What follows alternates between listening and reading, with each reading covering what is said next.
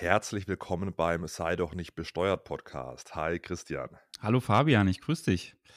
Ähm, letzte Woche waren wir ja zusammen in Hamburg und auf der OMR. Jetzt sind wir wieder hier jeder in seinem Büro. Ähm, ich bin ja dann letzte Woche nach der äh, Messe abends in mein Hotel gegangen und habe da noch fleißig äh, Einsprüche gegen das Finanzamt geschrieben. du hattest die Gelegenheit, noch äh, die eine oder andere Party mitzunehmen, richtig? Äh, ja, ich war tatsächlich äh, auf, auf zwei Partys. Äh, einmal bei der Snox Party. Äh, liebe Grüße gehen raus an Johannes Gliesch und nochmal danke äh, für die Einladung. Ist echt ein guter Typ. Wir hatten dann noch, äh, ich hatte noch eine mehr im Schlepptau, den, den Robin, und der sitzt im Rollstuhl mhm. und dann hat er den noch auf die Gästeliste geschrieben und haben wir Robin da gemeinsam in den Club getragen. Ja, cool. liebe Grüße gehen auch äh, raus an, an Robin. Also vielen lieben Dank nochmal an Johannes. Und dann war ich noch äh, einen Tag später auf einer Party äh, im Gaga, da hat so eine Influencer-Marketing-Agentur eingeladen und da war wirklich das Who is Who äh, der, der, Medien- und, und Influencer-Welt, ja, was weiß ich, also von, von Rezo über Pamela Reif, über alle möglichen, äh, das war ganz, ganz äh, wild, muss ich sagen, mhm. ja. Also OMR, äh, ja, war war hart dann am Donnerstagabend heimgekommen, mit äh, Freitag den ganzen Tag durchgearbeitet und Samstag hatte ich noch einen Termin in Stuttgart und, und musste am Morgen schon wieder in Stuttgart sein. Also ja, das war jetzt äh, die vergangene Woche war herausfordernd. Ja. Aber es hat sich gelohnt, oder? Also du hast natürlich ja auch sicherlich deine Masterclass wie geplant gehalten. Das war bestimmt auch, ja, ja. auch gut, oder? Kann mir gar nichts anderes vorstellen. Ja, die kam, die kam, die kam gut an. War sehr gut besucht. Wir mussten ja einige wieder ausladen. Also das Problem war, dann konnte auch nicht jeder rein, der reinkommen wollte. Ähm, ja, vielleicht äh, setzt mich Finance Forward oder die OMR nächstes Mal auf die, auf die Hauptbühne. Äh, ich, ich sage mal, bei so manch Vortrag, den ich angehört habe, habe ich gedacht, ja, vielleicht äh, machen wir lieber ein Alternativprogramm. Also nicht alle Vorträge waren leider äh, lehrreich. Spielst du auf Jeremy Fragrance an? ja, ich finde, der ist halt überdreht, aber ich finde, der hat noch ein paar gute Messages mitgegeben. Das ist ja diese ähm, Sache mit ähm, dieser Sexismusdebatte, oder? Weil er irgendwie gesagt hat, er könnte ja. mit Frauen schlafen den Abend noch. Ja, ja, ja, ja, ja. Also, das, ja, das denke ich mir auch in der heutigen Zeit, das auf einer Bühne vor zigtausend Menschen zu sagen, dann wird es noch live gestreamt und kommt dann nachher noch auf YouTube. Ja, da muss jeder so selber für sich entscheiden, was er da für Inhalte bringt. Ja, also ich bringe dann lieber steuerliche Inhalte wie, wie heute. Ja. ja. Ja, genau. Wenn wir vielleicht schon zu den steuerlichen Themen kommen wollen, äh, es ist ja momentan, wird ja viel darüber geredet, wie das so ist in der Politik, Verwandte oder Verschwägerte oder Trauzeugen und so weiter einzustellen. Und da haben wir uns gedacht, das trifft uns im Steuerrecht ja auch ganz oft, dass wir uns mit diesen Fragen beschäftigen. Wann kann man eigentlich äh, jemanden, der vielleicht mit einem verwandt ist oder so, anstellen und daraus Steuervorteile erziehen? Insofern gibt es ja da so eine gewisse Parallele und ich, ich äh, beobachte das dann irgendwie schmunzelnd, diese politischen Diskussionen da gerade, ob man jetzt seinen Trauzeugen da in eine wichtige Position bringen kann oder nicht. Ähm, aber auch steuerlich kann das ganz interessant sein, sich mal darüber zu äh, auszutauschen. Ja, absolut. Ja. Sollen wir mal, sollen wir mal loslegen? Also, das große. Mal loslegen, dass du deine Ehefrau angestellt hast. ja. Äh, Oder sollen wir, sollen wir das wieder rausschneiden? Wir, schneiden überhaupt nichts raus. also, das ist ja, ja natürlich äh, ein wichtiges Thema, wenn man seinen Ehepartner in der ja. Firma anstellt. Bei mir ist das ja jetzt so, dass ich schon, äh, dass meine Frau sozusagen hier schon gearbeitet hat, bevor wir verheiratet waren. Und da habe ich leider auch ein Urteil gefunden, das, äh, das lautet, wenn das so ist, dass also erst der Arbeitsvertrag zustande kam und dann heiratet man und so weiter, dann ist der äh, tendenziell immer noch gültig und muss nicht vielleicht reduziert werden oder so. Also, ja, keine Ahnung. Habe ich da schlechte Karten, wenn es um die Gehaltsverhandlung mit meiner Frau geht. Aber äh, egal. Also, äh, Anerkennung von Geschäften mit nahen Angehörigen, das ist ja im Steuerrecht so ein, so ein brisantes Thema. Und warum eigentlich, Fabian, willst du dazu was sagen, warum das so ein, so ein ja doch eigentlich immer wieder ganz äh, brisantes Thema im Steuerrecht ist, Verträge mit nahen Angehörigen. Ja, also ähm, normalerweise ist es ja so, wenn man angestellt ist irgendwo in einem Unternehmen, ja, dann ist man jetzt nicht so nah äh, mit dem Chef, mit der Chefin, dass man da irgendwie ja, das, das gleiche Ziel verfolgt. Also äh, wird jetzt nie jemand einen fremden Dritten, sage ich mal, anstellen, dem Geld zahlen und der muss dann beispielsweise nicht arbeiten. Ja? Oder es wird jetzt auch nie jemand dem, dem Chef das Geld dann zurückgeben da ist es natürlich jetzt, wenn wir bei nahen Angehörigen sind, ja, wo dann vielleicht irgendwie der Mann sagt, ja, was weiß ich, hier, ich stelle dich einfach als Minijobberin ein, dann können wir dein, dein Auto auch noch von der Steuer mhm. absetzen. Äh, in Klammer auf, das geht nicht. Ja, höchstrichterlich mhm. entschieden, Klammer zu, bei Minijob-Verhältnissen unter Ehepartnern. Und diese Probleme habe ich halt bei nahen Angehörigen, dass ich da praktisch äh, Gestaltungen wähle, die nicht die Realität entsprechen, um dann für praktisch die Gemeinschaft jetzt beispielsweise in der Ehe äh, da einen Vorteil rauszuziehen und das eben auf die Kosten von anderen Steuerpflichtigen abzuwälzen. Und deswegen gibt es eben höhere Anforderungen ja, an Verträge zwischen nahen Angehörigen und auch ein paar steuerliche Besonderheiten, auf die mhm. wir dann äh, noch eingehen. Ja. Aber grundsätzlich ist es möglich, sagen wir, immer noch diese Rechtsverhältnisse äh, frei zu gestalten, wenn man sich eben ja. an ein paar Spielregeln hält. Bevor wir auf die mhm. Spielregeln kommen, was sind denn überhaupt ja, nahestehende Personen?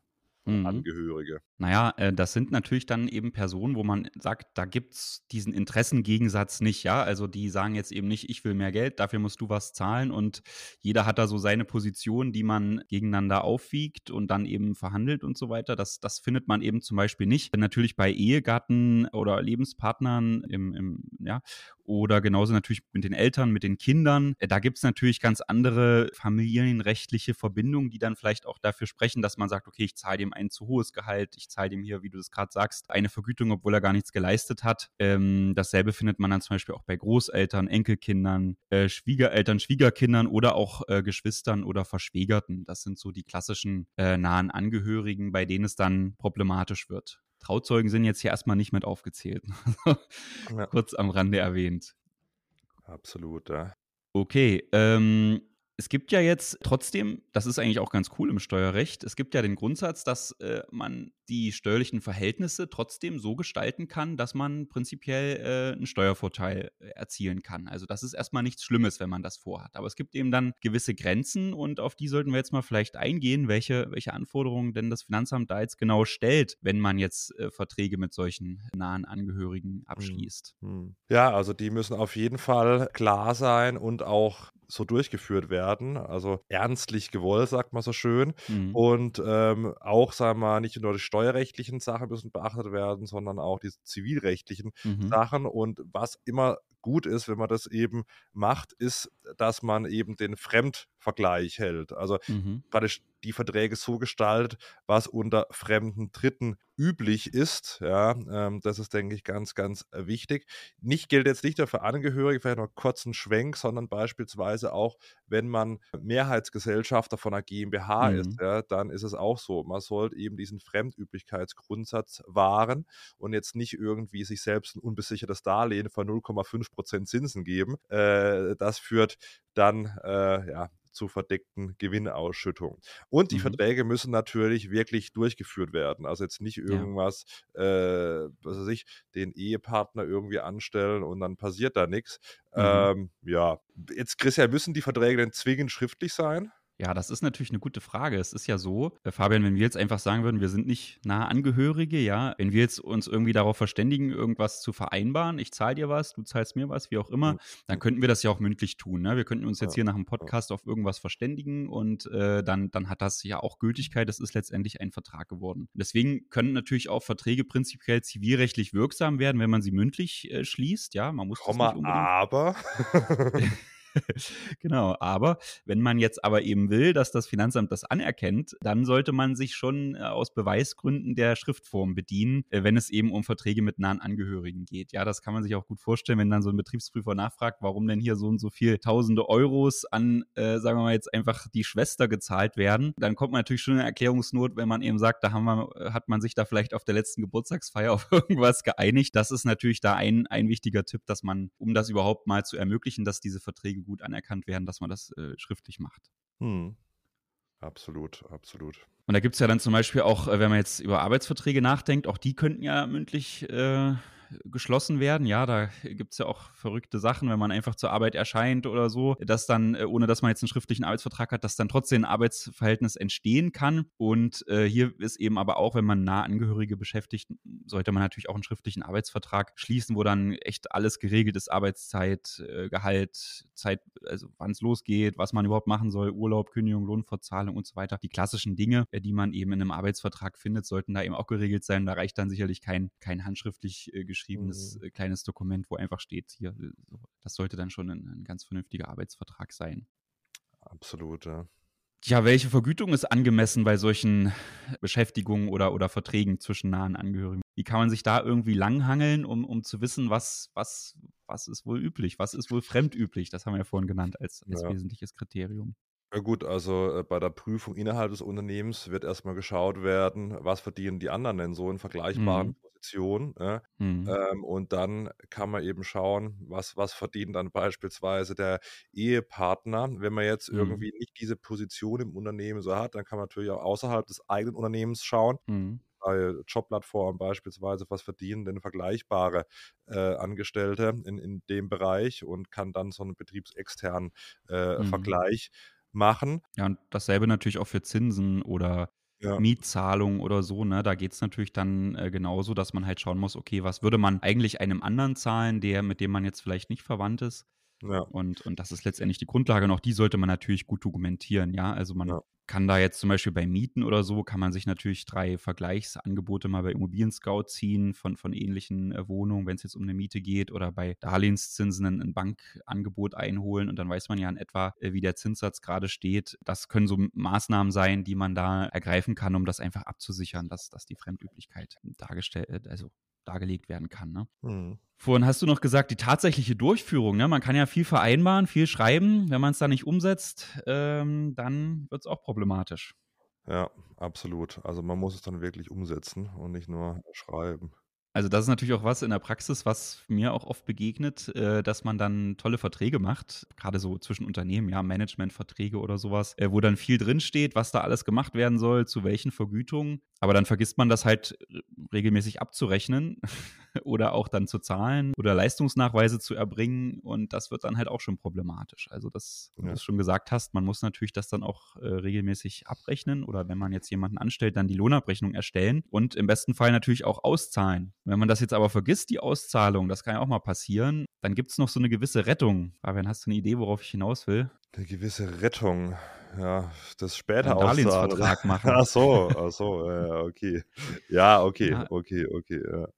Ja, also man kann natürlich, äh, wenn man da jetzt gesehen hat, okay, ich habe hier da eigentlich vereinbart, jemanden einzustellen, das hätte eigentlich äh, natürlich dann monatlich ausgezahlt werden sollen oder es gibt da vielleicht auch eine, eine monatliche Vergütung für irgendwas und äh, die wurde jetzt eben nicht, äh, nicht ausgezahlt, weil man andere Dinge im Kopf hatte, ja, dann kann man sich natürlich ganz gut helfen, indem man dann eben sagt, okay, dafür schließt man dann einen Darlehensvertrag oder es wird auf einem Verrechnungskonto gut geschrieben, äh, auf das der, der andere, der das Geld eigentlich hätte kriegen müssen, aber jederzeit Zugriff hat. Dadurch kriegt man das dann eigentlich immer ganz gut noch hin, dass das äh, anerkannt werden kann, wenn man mhm. jetzt nicht die, an die Auszahlung sofort gedacht hat. Jetzt ist die Frage, was passiert denn überhaupt, wenn diese Verträge nicht anerkannt werden? Ne?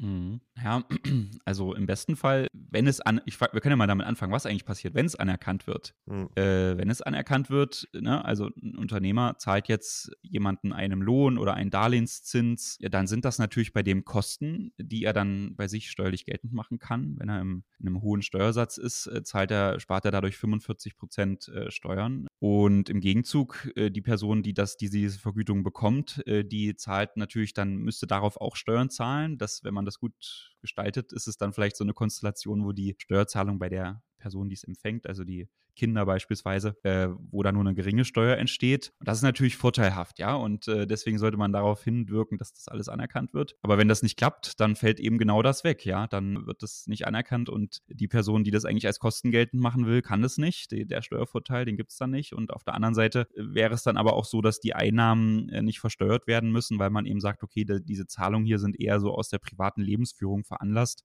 und gar nicht so wegen diesem eigentlichen Vertrag, der da zugrunde liegen soll. Mhm. Mhm. Lass uns mal auf Verträge mit äh, Minderjährigen eingehen. Jetzt ja. denkt man sich vielleicht, okay, hm, warum soll das interessant sein? Aber das kann mitunter sehr interessant sein und es gibt auch einige TikTok und, und Instagram-Videos, ja, die das so ein bisschen zu einfach äh, darstellen. Mhm. Also nicht, nicht von mir, sondern von anderen. Ja.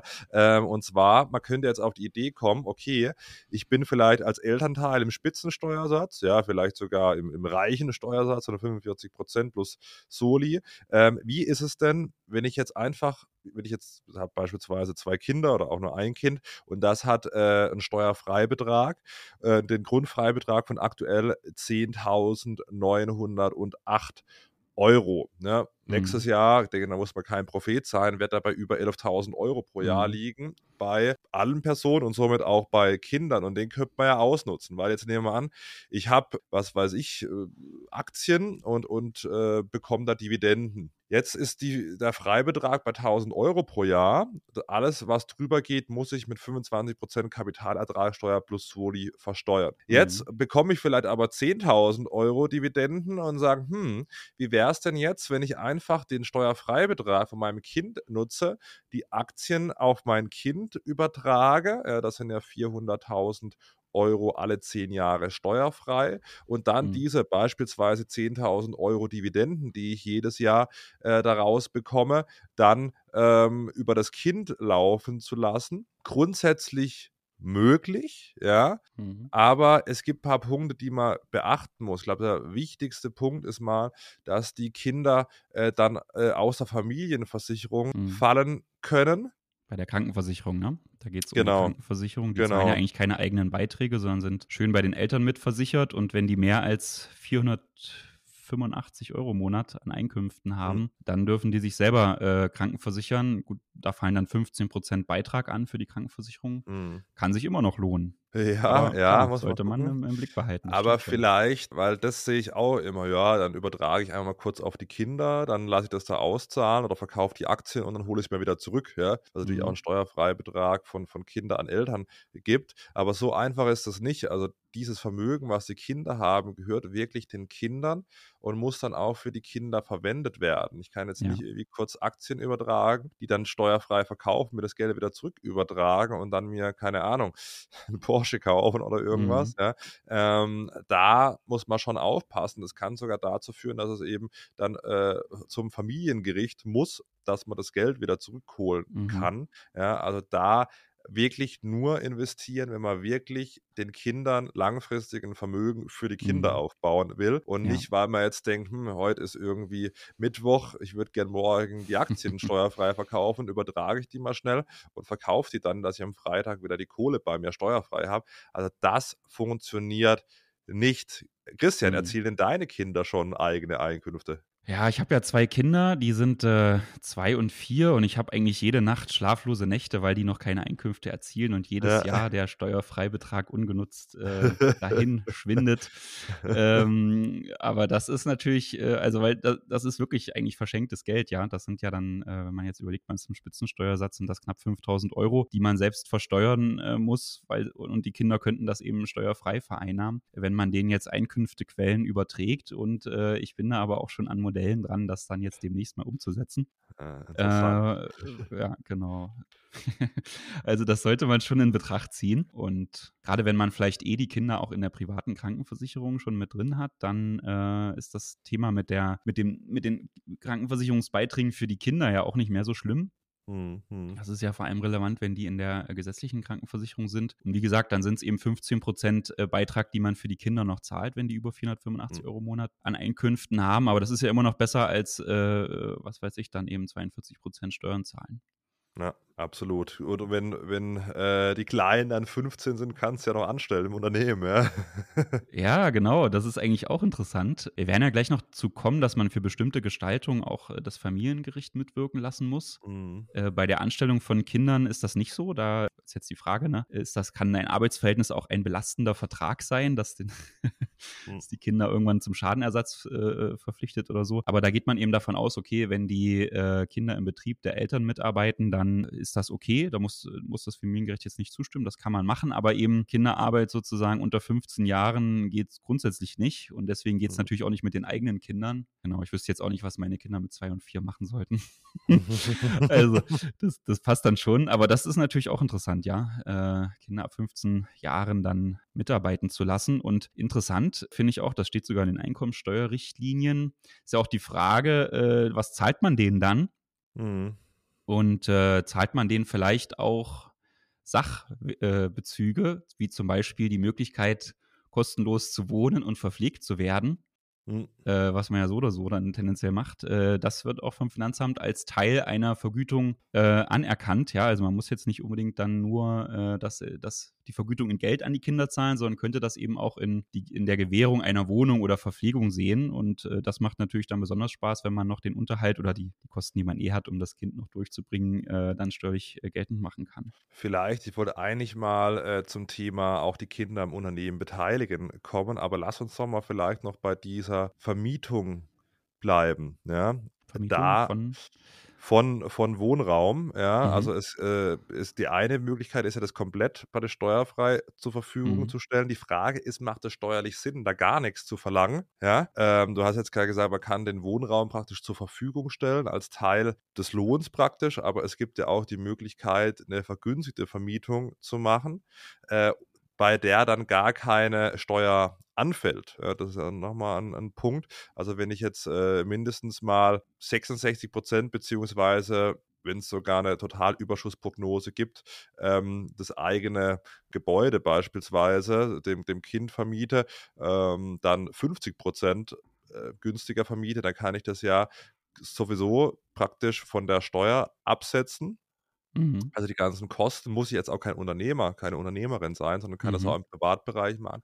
Und das Kind kann dann da vergünstigt wohnen, also 50 Prozent der Miete zahlen, aber Papa oder Mama können dann, wenn es eben eine Totalüberschussprognose mit dem Objekt gibt, dann trotzdem die vollen Kosten, Abschreibung und so weiter von der Steuer absetzen. Das wäre auch ein mhm. Modell, wenn man jetzt nicht gerade ein Unternehmen hat, aber vielleicht eine eigene Wohnung, die man vergünstigt äh, dem Kind zur Verfügung stellen kann. Mhm. Genau, könnten aber auch andere Angehörige sein, ja. Also genau, Schwester genau, oder genau. Eltern oder sowas, das ist eigentlich auch immer ganz gut mit der Vermietung, ja. richtig, ja. Ja, wichtig eben, also 66 Prozent der ortsüblichen Miete und eben mit einer Totalüberschussprognose, dass man immer noch mit dem Objekt einen Überschuss erzielt, also mit der Wohnung beispielsweise, dann kann man auch auf 50 Prozent runter und kann die äh, Kosten trotzdem noch äh, voll absetzen. Wenn man mhm. um 50 Prozent geht, muss man es in entgeltlich und nicht entgeltlich mhm. Teil aufteilen, kann also nicht mehr alles von der Steuer absetzen. Aber lass mich da vielleicht nochmal kurz das verdeutlichen. Ne? Wenn du jetzt dann eben so eine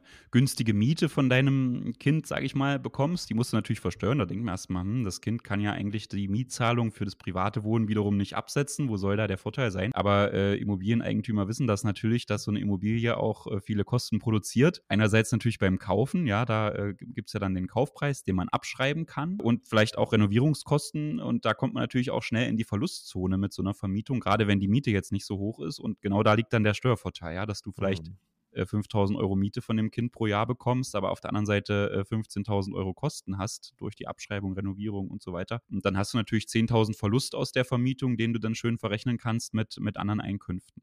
Ja, also äh, das ist schon, schon was Gutes. Jetzt, äh, Christian, nochmal auf die Frage zurück, weil wir sind da ja ein bisschen drüber gegangen, wie du deine Kinder praktisch mit dem Grundfreibetrag oder mit der Ausschöpfung des Grundfreibetrags versorgen willst. Ist es eventuell eine Beteiligung an einem Unternehmen, wo das Kind äh, einen Gewinnanteil erhält? Ja, die, das ist ja jetzt die gute Frage. Wie schafft man es, dass die Kinder Einkommen beziehen? Gerade so Kinder unter 15. Ne? Die 15-Jährigen stellt man dann vielleicht ein äh, oder lässt Miete zahlen oder so. Aber wie, wie macht man das jetzt mit so ganz jungen Kindern? Und die brauchen natürlich irgendwas, irgendeine Einkünftequelle, wo es Geld gibt, ohne dass die was machen. Also eine Kapitalanlage. Und ähm, so eine Kapitalanlage ist ja aber auch immer mit Risiken verbunden. Und deswegen muss man eben genau schauen, was kann das für eine Kapitalanlage sein und wie kann man die auf die Kinder übertragen, äh, sodass es eben auch steuerrechtlich äh, zulässig ist. Ja, wie kann das äh, funktionieren? Also, äh, da gibt es letztendlich für bei Kapitalanlagen gibt es ja zwei Varianten. Das erste ist jetzt, ähm, wie du das gerade sagtest, Fabian, einfach ein Aktien, Depot oder ein Teil davon. Ne? Da ist man ja meistens dann irgendwie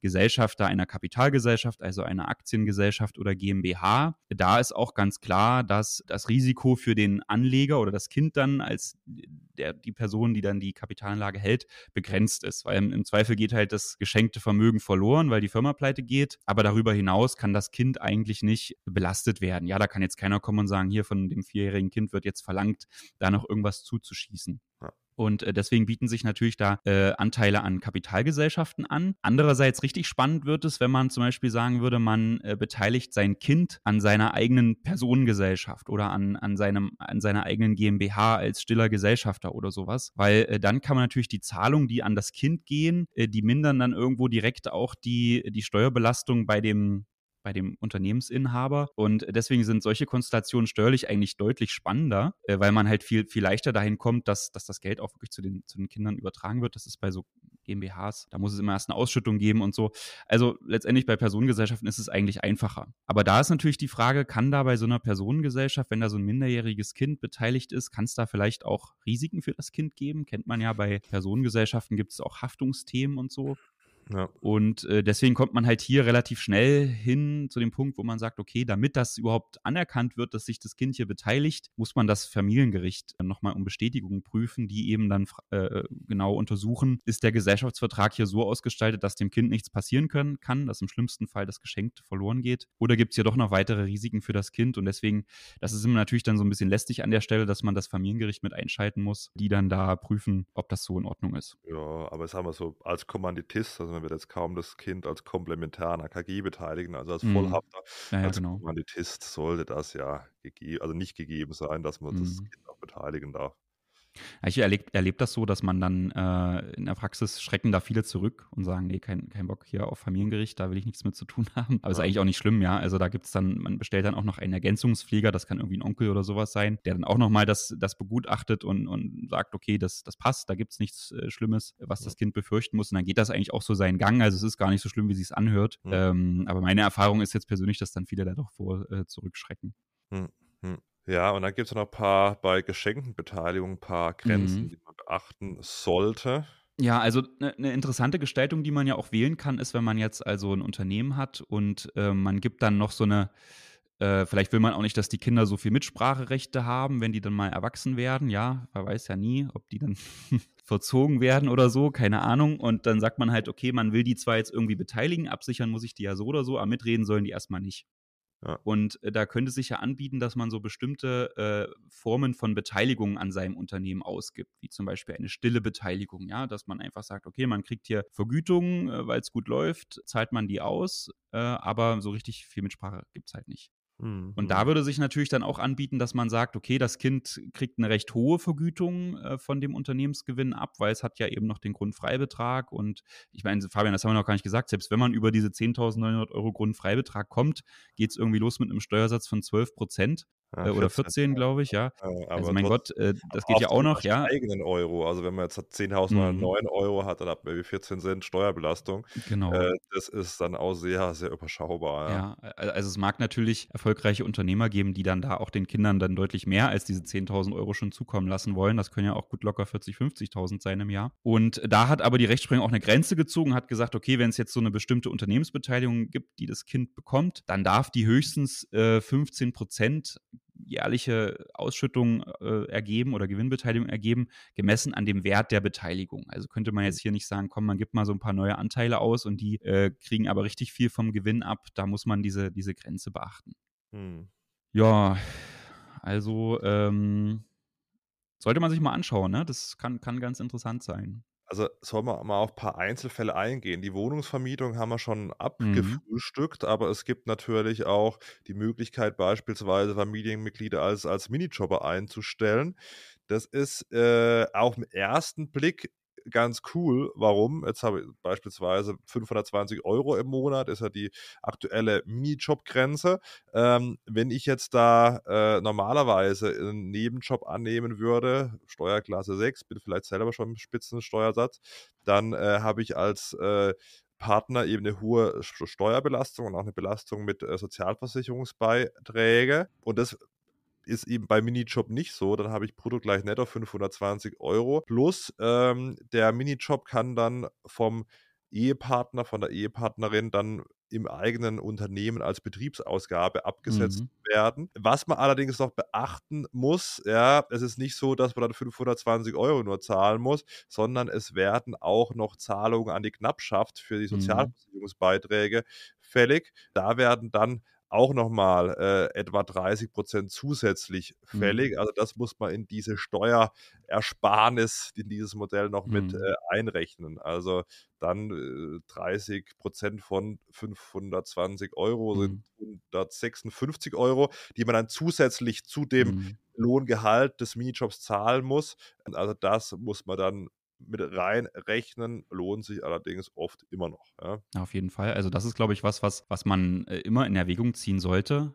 Ich will es nochmal äh, versuchen, noch ein bisschen plastischer zu machen. Ja, du, du zahlst dem Ehepartner 520 Euro Gehalt. Das kommt auch so bei dem an. Mhm. Äh, derjenige, der das Gehalt zahlt, hat 680 Euro, jetzt mal ganz Pi mal Daumen, ja. also aufgerundet, ne?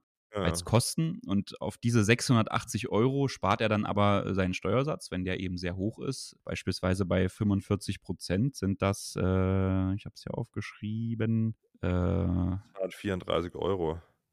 234? Äh, nee, stimmt nicht. Das 45 Prozent von 520 dann 304, ne? Das, glaube ich, genau, ungefähr. Genau, also genau. Ne, man spart letztendlich 304 äh, Euro. Ähm, bei dem anderen kommen 520 Euro an und man hat letztendlich nur 160 Euro rund, die man monatlich an die, an die Knappschaft zahlt, also äh, als Abgaben für diesen Minijobber. Letztendlich äh, in Summe ist das, äh, lohnt sich das dann schon, ne? Und ja. ähm, man muss aber dann natürlich hier diese ganzen formalen Voraussetzungen erfüllen, also wirklich auch die Frage beantworten, äh, wofür ist denn jetzt hier diese, mhm. dieses Beschäftigungsverhältnis? Was sind genau die Leistungen, die jetzt der Ehepartner erbringt und würde das auch ein fremder Dritter machen? Ja. Und dann muss man vielleicht auch noch sagen, äh, 45 Prozent ist schon die Ausnahme. Also normalerweise, wenn ich jetzt eine GmbH habe und da den Minijobber einstelle, bin ich so bei 30 Prozent Steuerersparnis, mhm. aber immer noch gut. Ähm, klar, aber die Sachen müssten natürlich schon so fremdüblich, wie wir schon gesagt haben, vereinbart werden, Christian. Mhm. Genau. Da gibt es auch ähm, ein interessantes Urteil, das jetzt hier von 1978, deswegen erlauben wir uns das mal so zu, äh, zu zitieren. Das ist ja jetzt hier eine neue Zeit. Da hat jemand versucht, die äh, hat also äh, hatte ein Arbeitszimmer, ja, und hat äh, da eben das genutzt für seine berufliche Tätigkeit und hat eben gesagt, na, meine Frau macht das eh immer sauber, da kann ich hier auch was für zahlen. Und die Kosten kann ich ja dann auch äh, steuerlich geltend machen oder hat das zumindest versucht. Und äh, da hatte eben äh, das Gericht gesagt, nee, also das, äh, die Reinigung des, äh, des Arbeitszimmers, das ist eben eine Leistung, die fällt so äh, tief irgendwie auch in die Privatsphäre, da könnte man das Angestelltenverhältnis nicht, nicht anerkennen. Hm, hm. Es gibt aber auch andere äh, Urteile, die sind wiederum ganz interessant. Da ging es dann darum, dass ähm, man vielleicht jemanden aus der Familie äh, beschäftigt für die äh, eigene Pflege. Und äh, da hat man wiederum gesagt, okay, diese, diese Tätigkeiten können dann schon anerkannt werden. Ja, wenn man jemanden aus der Familie ein Gehalt dafür zahlt, gepflegt zu werden, das ist dann schon eher was, äh, was, was vielleicht üblich ist. Hm, hm. Warum kann es eigentlich sinnvoll sein, nicht zu heiraten? ah, da gibt es viele Gründe. ja, klar. Also wenn ich natürlich äh, nicht heirate, ja, dann gelten halt die, die Grundsätze nicht, ja, und ich habe ja. keine Scheidungskosten. Fun Fact: Scheidungskosten sind nicht als außergewöhnliche Belastung leider absetzbar. Ja. ja. Also drum prüfe, wer sich ewig bindet. Aber wenn jetzt jemand kurz vor der Hochzeit steht, wir wünschen euch trotzdem viel Erfolg. Ist ein weiß, wovor da spricht. ja, ja, das kann, also ich bin da großer Fan äh, vom Heiraten, ja. wenn es die richtige Person ist, genau. Ja, ähm, nee, äh, also weil es gibt halt hier wirklich ein interessantes Urteil, das gesagt hat, diese, äh, diese Fragen, äh, also Herausforderungen oder, oder besondere Anforderungen für die Beschäftigung von äh, Eheleuten, äh, die gibt es so stark nicht, wenn man jetzt nur den nicht ehelichen Lebenspartner einstellt. Hm. Und äh, da kann man, also kann, muss man natürlich trotzdem irgendwo schauen, dass man es nicht übertreibt, aber da ist dann schon deutlich mehr äh, möglich und man muss vielleicht nicht so äh, eng auf die Formalien achten, wie man das tun sollte, wenn man seinen seinen Ehepartner einstellt. Ja. Könnte ja dann Jeremy Fragrance könnte dann hier irgendwie, weiß ich nicht, fünf, sechs Damen beschäftigen. Ja, wenn es zumindest äh, nach seinem Vortrag geht. Oh je, ja. Lass uns vielleicht mal zu Darlehen springen, oder? äh, genau, Darlehen. Ja, ja auch also, spannend eigentlich. Ne? Ja, jetzt könnte man ja vielleicht nochmal zur Einordnung. Normalerweise, wenn ich jetzt Zinsen bekomme, ja, oder Dividenden oder was auch immer, dann unterliegen die in Deutschland der Kapitalertragssteuer also sogenannte Abgeltungssteuer, 25% plus Soli, gibt eine Steuerbelastung von 26,375%. Und jetzt könnte man überlegen, hm, wie ist es denn, wenn ich jetzt äh, einen Betrieb habe, könnte ich ja, je nachdem, wenn ich jetzt äh, Einzelunternehmen habe oder eine Personengesellschaft und bin da im, im Spitzen- oder sogar im reichen Steuersatz plus Soli äh, etc., da könnte ich ja eventuell fast 50% Steuern sparen, wenn ich jetzt äh, Zinsausgaben habe, ja, mhm. Zinsaufwendung mhm. und die an den Ehegatten beispielsweise zahle, weil der muss ja nur dann diese 25% plus Soli zahlen und ich kann mir ja fast 50% eben äh, als Betriebsausgabe dann sparen, wenn ich diese äh, Zinsen von der Steuer absetze. Aber das geht leider so nicht, Christian.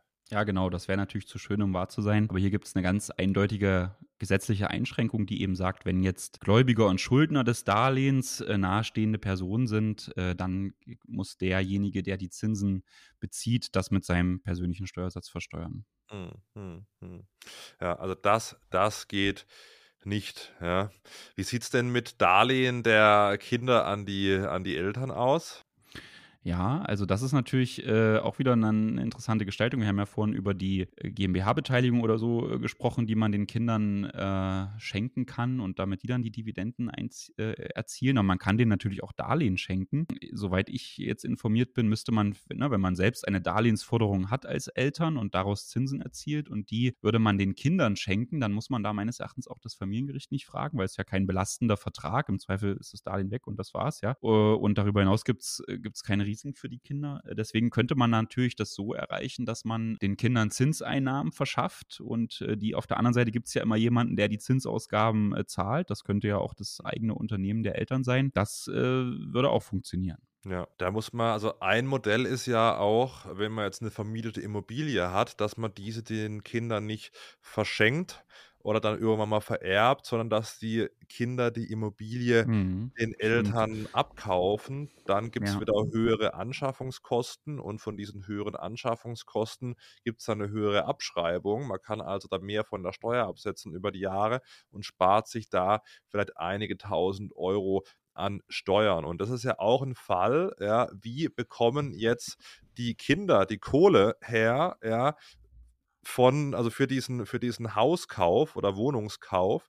Und jetzt könnte man ja einfach sagen, ja, okay, dann schenken halt irgendwie die Eltern das Geld den Kindern und dann wird sofort irgendwie äh, die Wohnung gekauft und dann weiter vermietet.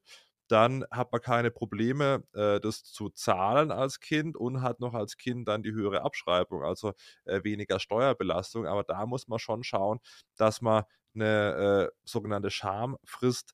Einhält, wenn man jetzt direkt sieht, okay, diese Schenkung und das Darlehen sind direkt miteinander verbunden, dann geht das nicht. Ja, ich weiß nicht, Christian, hattest du mal so einen Fall äh, bei, bei Steuerberaten, äh, dass man da äh, dieses Modell gefahren ist und dann schon schauen musste, okay, man kann jetzt nicht irgendwie Montagmorgen 500.000 Euro schenken und Monatnachmittag dann mit dem Notar irgendwie äh, die Wohnung kaufen, um die höhere mhm. Abschreibung geltend zu machen. Wie siehst du die ganze Geschichte? Ja, genau. Also das sehe ich genau wie du. Da, das ist echt ein interessantes Modell. Man muss halt aufpassen, dass es äh, nicht streitanfällig wird. Und das kann man aber ganz gut äh, erreichen, indem man eben da entweder gewisse Zeiten wartet oder äh, vielleicht auch die, den Verkauf dann mit einem Verkäuferdarlehen. Das muss natürlich super fremdüblich sein und ähm, äh, und so ausgestattet. Ja, also dass die, dass die Eltern das, äh, das, das, Grundstück an die Kinder verkaufen, aber erstmal kein Geld sehen wollen, sondern den Kaufpreis Stunden, aber dann auch verzinst. Äh, das kann, kann auch funktionieren, gibt allerdings da auch Rechtsprechung, die sagt, das ist so ein bisschen kritisch zu sehen. Also man muss halt da genau schauen, dass mhm. man es gut gestaltet und das, ja. nach meiner Erfahrung bekommt man das aber schon hin. Ja. Also Steuerberater, Steuerberaterin aufsuchen. Jetzt nochmal, äh, wir hatten ja schon den Firmenwagen für den Ehegatten im Minijob am Anfang der Folge kurz angerissen. Da gibt es ein mhm. ganz interessantes äh, BFH-Urteil aus dem Jahr 2018, ist es, glaube ich, dass ja. das leider nicht anerkannt wird. Ja, ähm, das ist natürlich eine charmante Idee. Ja, genau, weil das wäre ja dann so, wir haben ja vorhin gesagt, dieser Minijob sind 520 Euro im Monat und äh, jetzt könnte man ja sagen, statt diese 520 Euro zu zahlen, äh, schafft man einen Firmenwagen an, den dann der Ehepartner fahren kann und äh, haben wir auch in der das war sogar die letzte Folge, nee, vorletzte Folge. In unserer vorletzten Folge haben wir ausführlich über die Firmenwagenbesteuerung gesprochen. Und äh, wer da gut zugehört hat, weiß, wenn man jetzt zum Beispiel einen Firmenwagen anschafft für 52.000 Euro äh, Brutto-Listenpreis, dann müsste man davon 520 Euro jeden Monat äh, versteuern. Mhm. Und da könnte einem ja jetzt einfallen, naja gut, dann passt ja gut, äh, dann wird das halt hier äh, der Verdienst äh, als Minijob, das kann ich dann schön pauschal besteuern und äh, habe noch, einen noch einen weiteren steuerlichen Vorteil aus der Firmenwagenüberlassung. Aber genau da gibt es eben diese Grenze, dass man sagt, naja, das ist schon irgendwie nicht fremdüblich, wenn man jetzt nur den Firmenwagen als Verdienst bekommt und sonst nichts. Da muss man dann schon so ein bisschen ähm, mehr sich einfallen lassen, dass das funktioniert. Aber wie ist es denn, wenn ich jetzt, du bist ja vorhin so ein bisschen schnell über die Frage drüber gegangen, ja, wie es denn ist, wenn man seinen eigenen Ehepartner, seine eigene Ehepartnerin äh, in der Firma praktisch anstellt. Wie ist es denn, wenn ich äh, schon ich glaube, ohne jetzt da äh, die Geheimnisse zu verraten, aber ich glaube, deine Ehefrau war ja auch schon vor eurer Ehe äh, angestellt. Ja, wie ist es denn, wenn ich jetzt schon mehrere Jahre vor der Ehe einen Arbeitsvertrag äh, habe und dann äh, entscheide ich mich da eben äh, zu heiraten. Äh, die Fälle soll es ja auch geben, Christian. Mhm. äh, wie sieht es denn da aus, ja? Gelten die da nicht mehr oder, oder wie ist es da? ja, das, Musstest du einen neuen, einen neuen Vertrag schließen? Es wäre ja interessant, wenn der nicht mehr gelten würde, dann äh, Nee, Quatsch. Also der gilt natürlich äh, weiterhin und äh, der wird dann auch, also das ist natürlich auch echt naheliegend, äh, der wird dann auch weiterhin anerkannt und äh, weil man natürlich auch gut äh, darauf verweisen kann, dass ja dieses Arbeitsverhältnis in dieser Form schon vor der Heirat äh, zustande gekommen ist und ja dann offensichtlich fremdüblich war. Da gab es ja dann noch keine so starken Verbindungen und dementsprechend würden solche Vereinbarungen dann über die Heirat hinaus auch noch weiterhin gelten. Aber natürlich wird es dann mit Gehaltserhöhungen schwierig. Mhm. Äh, mhm. nein, das ist auch Quatsch. Also man kann natürlich das gut begründen, wenn man äh, da auch auf den Fremdvergleich geht und mit anderen Mitarbeitern das Vergleich hatten wir vorhin besprochen, äh, dass auch nach der Heirat dann natürlich noch äh, die Verträge weiterhin irgendwie anders gestaltet werden können. Vielleicht noch als abschließender äh, Punkt. Es ist ja auch so, nicht jeder hat dann gleich irgendwie äh, eine Ausbildung, ein Studium und, kann dann im eigenen Unternehmen oder Familienunternehmen anfangen. Wie ist es denn, mhm. wenn ich jetzt, bevor ich vielleicht die Kinder anstelle ja, oder andere Gestaltungen wähle, das haben wir heute ausführlich besprochen. Also, wem es gefallen hat, gerne Podcast abonnieren, eine Bewertung dalassen, freut uns sehr. Äh, vom Podcast erzählen. Wie ist es jetzt denn, wenn man äh, die Kosten für die Ausbildung der äh, Kinder übernimmt, ja, äh, da muss man ja auch schauen, die werden ja auch nicht immer äh, steuerlich anerkannt. Mhm. Ja, das ist ja normalerweise eigentlich echt eine ganz gute Möglichkeit, äh, wenn man jetzt ähm, Personen beschäftigt, die eben sich noch, also vielleicht auch eine, eine, Fortbildung machen, ja, schon die erste Berufsausbildung haben, aber dann eben zum Beispiel sagen, sie wollen noch die jetzt in meinem Fall hier äh, Steuerberaterexamen machen, das ist ja auch nicht gerade günstig. Äh, oder vielleicht auch, äh, hier gibt es ein Beispiel, was wir aufgeschrieben haben, Facharztausbildung. Ja, da kommen ja sicherlich auch einige Kosten auf einen zu. Und klassischerweise gibt es natürlich die Möglichkeit, dass das der Arbeitgeber tragen kann, diese, diese Kosten. Das kann man gut gestalten, dass das dann eben auch steuerfrei bleibt. Da muss man auch bestimmte Vereinbarungen schließen, dass man das vielleicht auch zurückzahlen muss äh, oder dass die, wenn man vorher kündigt, ne? oder wenn, dass das die Ausbildung auch in der Arbeitszeit stattfinden kann, wenn das gegeben ist, dann kann man eben diese äh, Berufsausbildungskosten oder Fortbildungskosten als Arbeitgeber steuerfrei übernehmen. Und dann äh, liegt es natürlich auch nahe, wenn man jetzt Kinder hat, die vielleicht in derselben Branche tätig sind äh, wie man selbst, dass man denen dann auch das bezahlt. Und ähm, da gab es hier so ein Urteil, also da muss man aber natürlich dann genau hinschauen in diesem mhm. Verhältnis als nahestehende Person. Äh, da gibt es hier so ein Urteil, ich glaube, das war ein Arzt, ja, genau. Also auf jeden Fall, ich weiß gar nicht, was für einer, Zahnarzt oder normaler Arzt, keine Ahnung. Der wollte jedenfalls die Facharztausbildung für seinen Sohn, äh, hat er übernommen, mit dem Hinweis, dass der vielleicht mal der Nachfolger werden soll, äh, der Arztpraxis. Und da äh, hat man eben festgestellt, naja, äh, das würde man so bei fremden Dritten eigentlich nicht finden. Und äh, deswegen wurde das also verworfen mhm. und ja.